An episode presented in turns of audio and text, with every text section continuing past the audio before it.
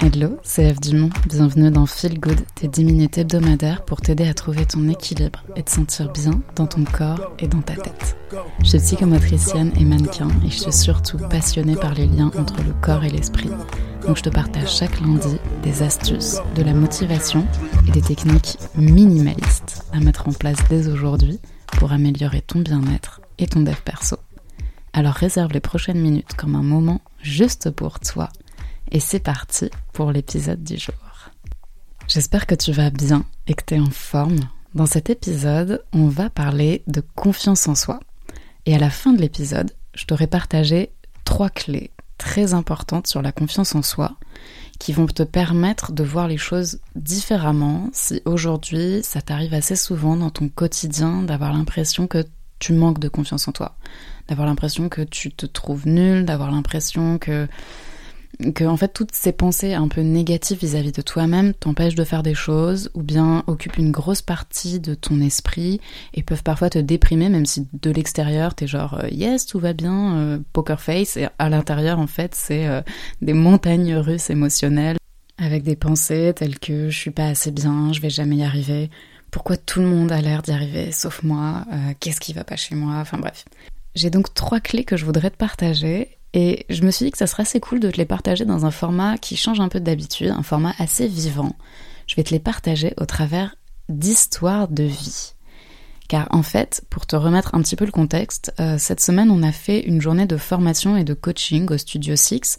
Et donc il y a une dizaine de personnes, de femmes qui sont venues, qui sont en reconversion professionnelle et qui sont venues. Nous on leur a appris en gros à utiliser Instagram pour leur business. Mais évidemment, dès qu'on parle de business, dès qu'on parle de reconversion et dès qu'on parle d'Instagram, c'est-à-dire de communication, de parler de soi, de parler de son projet, on en vient très vite à des questions autour du développement personnel et autour de la confiance en soi.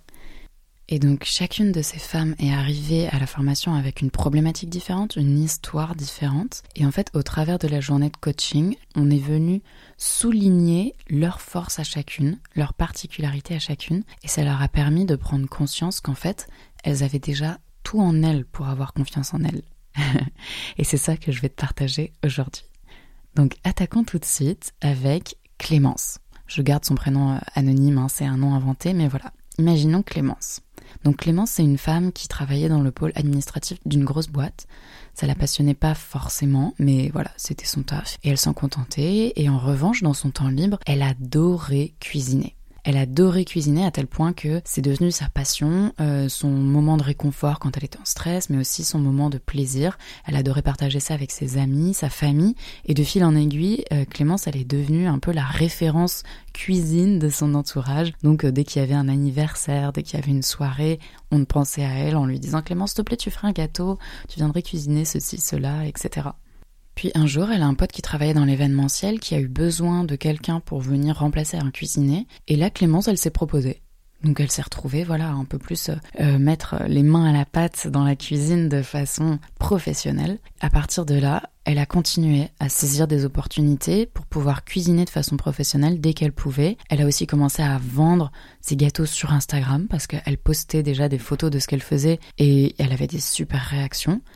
Et jusqu'à un jour où carrément Clémence, elle a eu l'occasion, par un ami d'amis, je sais pas quoi, d'une rencontre, de faire une émission télé et de passer, c'est une émission que tout le monde connaît bien, et de passer à la télé pour cuisiner. Et en sortant de cette émission, elle s'est dit qu'elle voulait vraiment en faire son métier.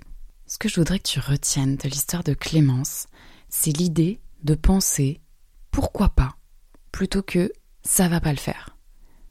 Quand on regarde un peu l'histoire de Clémence, on se rend compte qu'elle a toujours eu ses antennes ouvertes et elle a toujours su saisir les opportunités et ne pas se mettre euh, en retrait, ne pas se dire qu'elle n'était pas à la hauteur, ne pas être gênée par le fait qu'elle soit pas forcément euh, experte dans un domaine, mais qu'elle le découvre et qu'à chaque fois elle se dise mais et pourquoi pas en fait? Ok, je teste ça, allez, et pourquoi pas essayer? Et ça va le faire.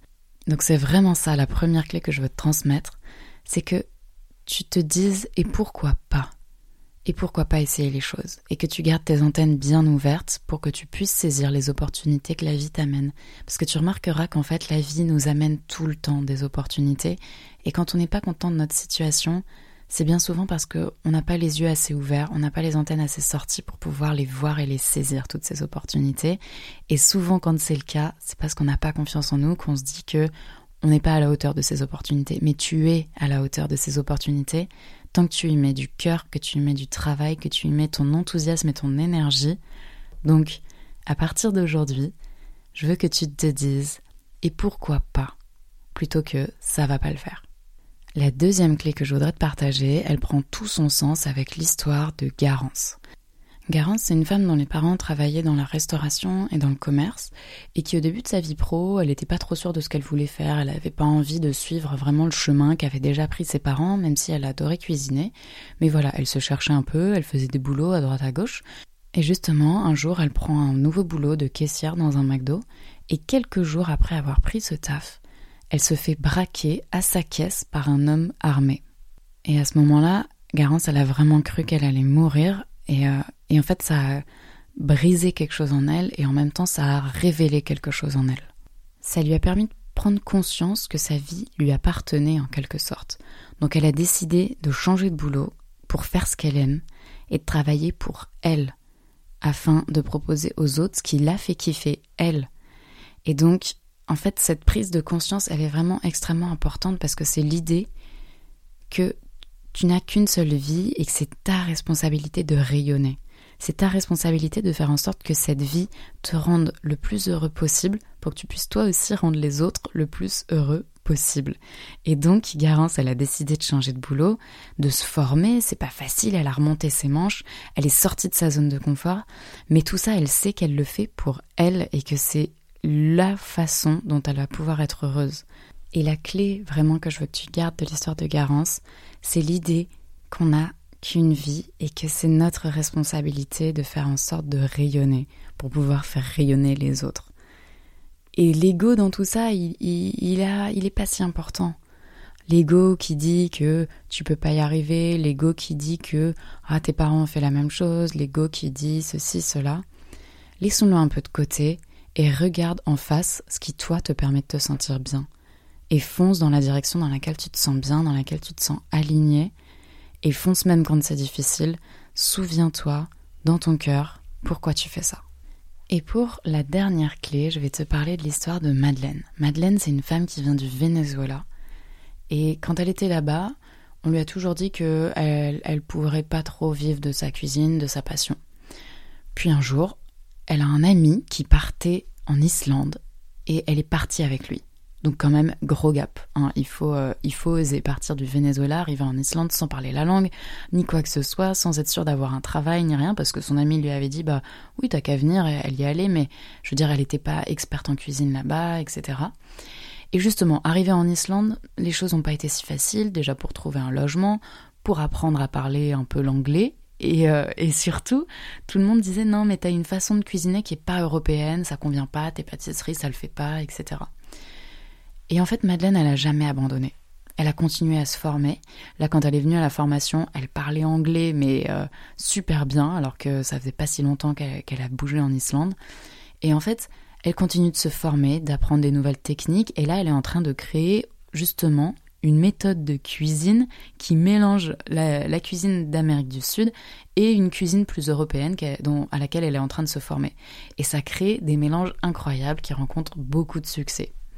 Et là, je te résume tout ça rapidement. Mais Madeleine, quand elle nous en a parlé, on a vu que ça a pris du temps, qu'elle a dû mettre un pas après l'autre, et qu'elle a dû garder confiance, qu'elle a dû garder de l'espoir, et qu'elle a dû s'accrocher, même quand tout le monde lui disait que, en gros, elle avait rien à faire là, que c'était pas sa place, qu'elle pourrait pas y arriver. Mais dans ce moment-là, Madeleine, elle a été assez forte pour ne pas être découragée par tout ça et pour vraiment se concentrer sur le pas d'après qu'elle devait faire. Un pas après l'autre. Et comme ça, on avance, elle avance et elle avance. Et donc la clé que je voudrais partager, c'est un peu la métaphore de l'Everest en quelque sorte. Et c'est de toujours garder en tête que quand tu veux réaliser quelque chose, admettons donc que tu veuilles grimper l'Everest, c'est bien de savoir vers où tu veux aller. Mais si tu restes focus dès le départ à te dire punaise, c'est tout là-haut là-haut que je dois aller, c'est hyper décourageant. Et tu vas jamais réussir à faire le premier pas. Alors que si simplement tu dis ok, on vise l'Everest, bon maintenant, j'arrête de penser euh, au sommet de l'Everest et je pense à moi, la prochaine action que je dois faire, qu'est-ce que c'est? C'est juste de mettre un pas devant l'autre. Et ça, c'est simple. Ça, tu peux le faire. Ça, tu as complètement les capacités de le faire aujourd'hui. Et vraiment, c'est ça qu'il faut que tu retiennes. C'est que pour avoir confiance en toi, pour croire en toi, c'est bien d'avoir des grands objectifs, mais c'est aussi très important de faire la méthode du pas après l'autre, la méthode des petits pas, la méthode d'avancer à ton rythme sans te mettre la pression, en gardant en tête ton objectif, mais en sachant que, que ce qui compte aussi et surtout, c'est l'instant présent. Et peut-être que dans ton ascension sur l'Everest, finalement, tu vas à un moment trouver une petite, euh, petit bout de montagne avec euh, des moutons et tu vas avoir envie de construire ici une petite cabane où tu vas élever des moutons et peut-être que c'était ça finalement le voyage que tu avais besoin de vivre et que c'est ça la meilleure destination que tu pouvais atteindre. Ok? Donc garde bien en tête que c'est important d'avoir des grands objectifs, de l'ambition, mais qu'il ne faut pas que ces grands objectifs viennent te mettre la pression. Donc vraiment, ensuite, tu changes de focale et tu reviens sur des choses à ta hauteur de aujourd'hui que tu peux réaliser sans te mettre la pression, sans te dire que tu ne vas jamais y arriver. Voilà, utilise vraiment cette méthode du pas après l'autre. Voilà pour ces trois clés, ces trois histoires. Et la morale de tout ça que je voudrais vraiment que tu retiennes, c'est que dans la vie, il y a toujours plusieurs façons de voir les choses. C'est le fameux verre à moitié plein ou à moitié vide. Et ce qui va faire que tu regardes les choses de façon plus ou moins positive, c'est ce sur quoi tu porte ton attention et ce que tu te dis dans ta tête. Donc, si à partir de cet épisode de podcast, tu retiens bien de penser et pourquoi pas, plutôt que ça va pas le faire, de penser aussi que c'est ton droit et ta responsabilité de faire des choses qui te permettent de rayonner, et ensuite d'être résilient dans ces choses-là, de t'en donner les moyens, mais que tu as entièrement le droit et la légitimité à essayer de construire ton bonheur en fait. Et que dans cette construction de ton bonheur, il faut bien faire un pas après l'autre et ne pas essayer tout de suite de, gravir l'Everest en une journée. Que tu te rappelles bien que voilà, tu avances un pas après l'autre à ton rythme et bien tout va très bien se passer. J'espère que cet épisode t'a plu et te sera utile dès aujourd'hui. Si c'est le cas, prends trois petites secondes pour me noter 5 étoiles sur Apple Podcast, ça me donnera de la force. Et n'hésite pas à me laisser un avis ou un commentaire ou à partager cet épisode en story si t'as inspiré. Si c'est la première fois que tu écoutes ce podcast, abonne-toi, comme ça on se retrouve chaque lundi. Je te dis à la semaine prochaine et prends soin de toi. Ciao